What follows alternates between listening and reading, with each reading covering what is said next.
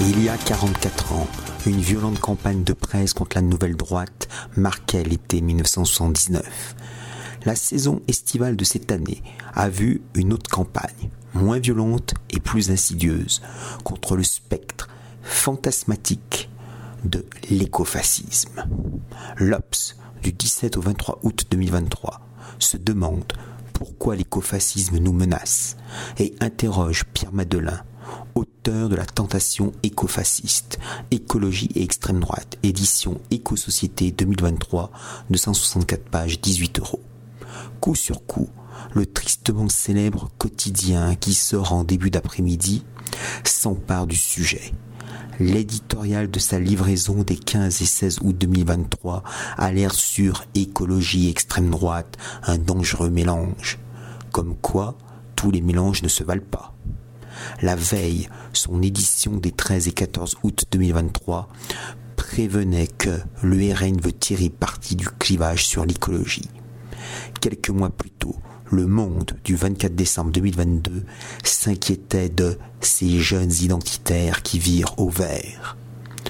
Auteur de l'article des 13 et 14 août dernier, Clément Guillon rapporte que Jordan Bardella, le président du RN, aurait déclaré sur CNews que le meilleur allié d'écologie, c'est la frontière.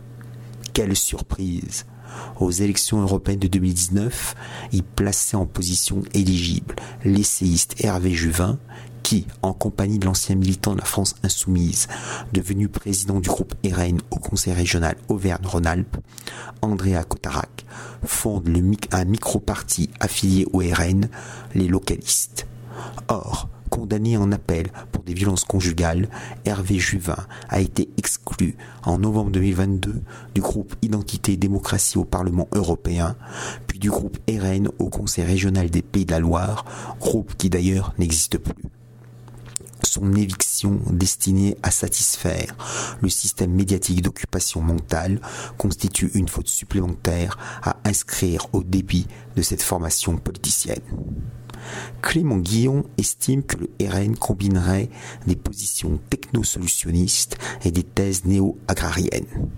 Le technosolutionnisme postule que le progrès technique peut à terme résoudre les problèmes écologiques, ce qui est une approche, une approche optimiste de la crise de l'environnement.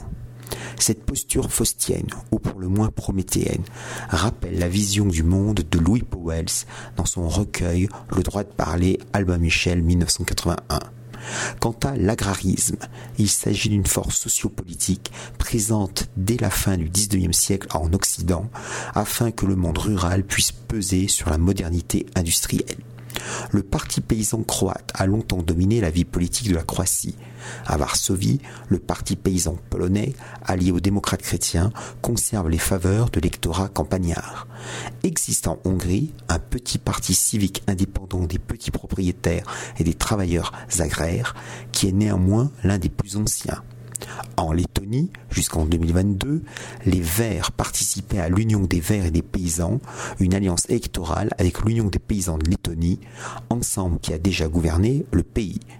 En France, outre les fameuses chemises vertes de Henri Dorgère, chef des comités de défense paysanne, le député de la Haute-Loire entre 1936 et 1958, Paul Hontier, anima le parti paysan d'Union sociale, soutint, un temps Pierre Poujade et contribua au lancement du CNIP, Centre national des indépendants et paysans.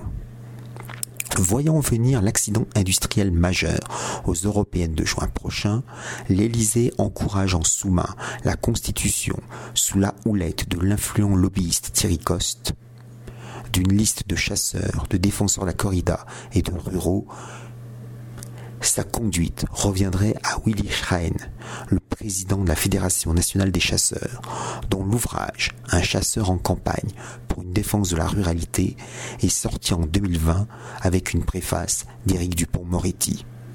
La Macronie voudrait-elle par ce moyen détourné relancer l'électorat chasseur? Dans les années 1990-2000, CPNT, chasse, pêche, nature et tradition, pesait parfois très lourd à l'échelle locale, en particulier dans le sud-ouest, en Picardie et en Ardèche. Présent dans plusieurs conseils régionaux, ces élus incarnaient alors une protestation tribunicienne des campagnes qui enverra à Strasbourg-Bruxelles entre 1999 et 2004 six députés européens.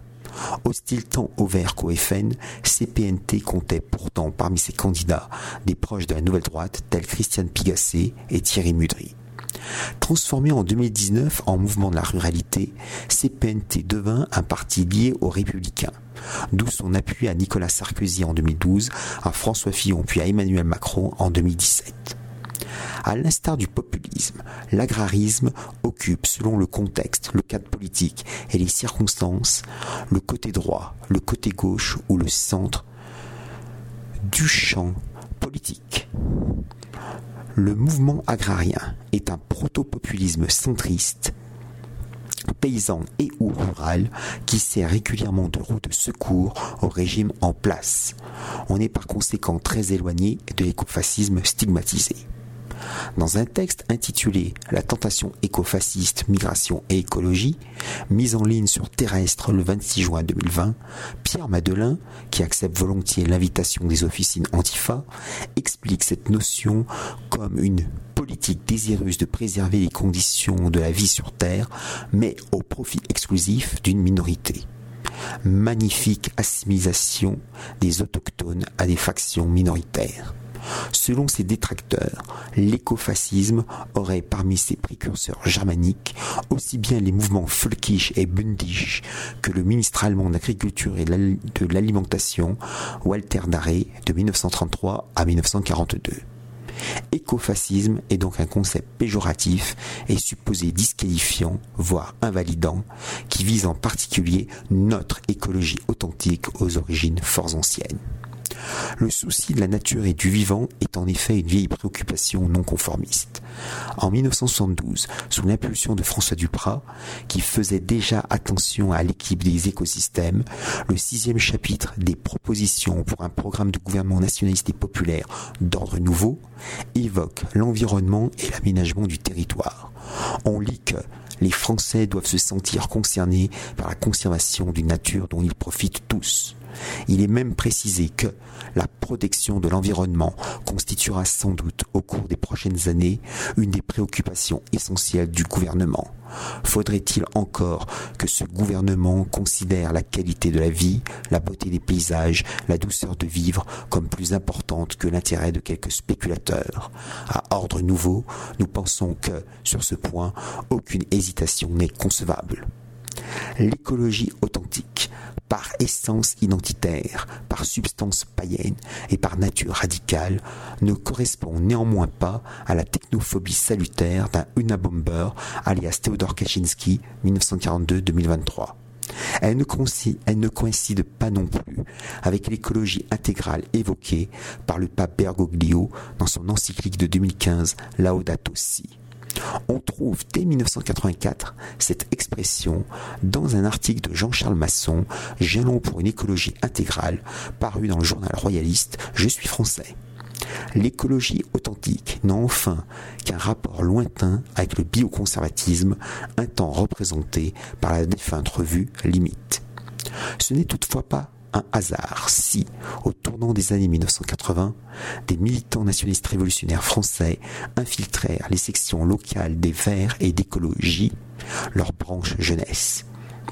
Découverts et exclus, ces mêmes militants organisèrent Résistance verte Terre d'abord. Maintes autres exemples démontrent l'engagement des partisans de l'enracinement, y compris dynamique, pour la préservation de la faune et de la flore dans leur terroir.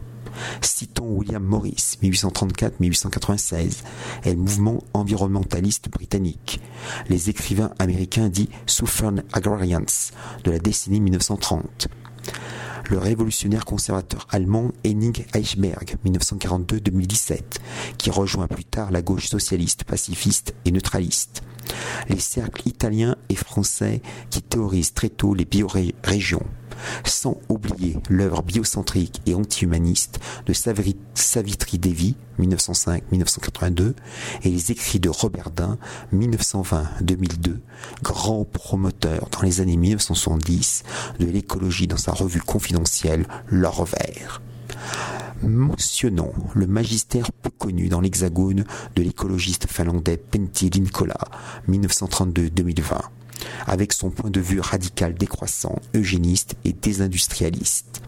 Ces textes se rapprochent de ceux du Norvégien Arne 1912-2009, philosophe de l'écologie profonde qui anticipe un antispécisme certain.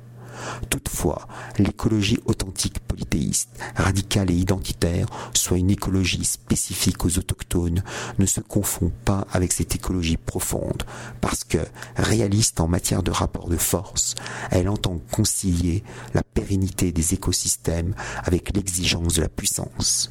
Paradoxe Il nous revient de le résoudre sans tarder. Salutations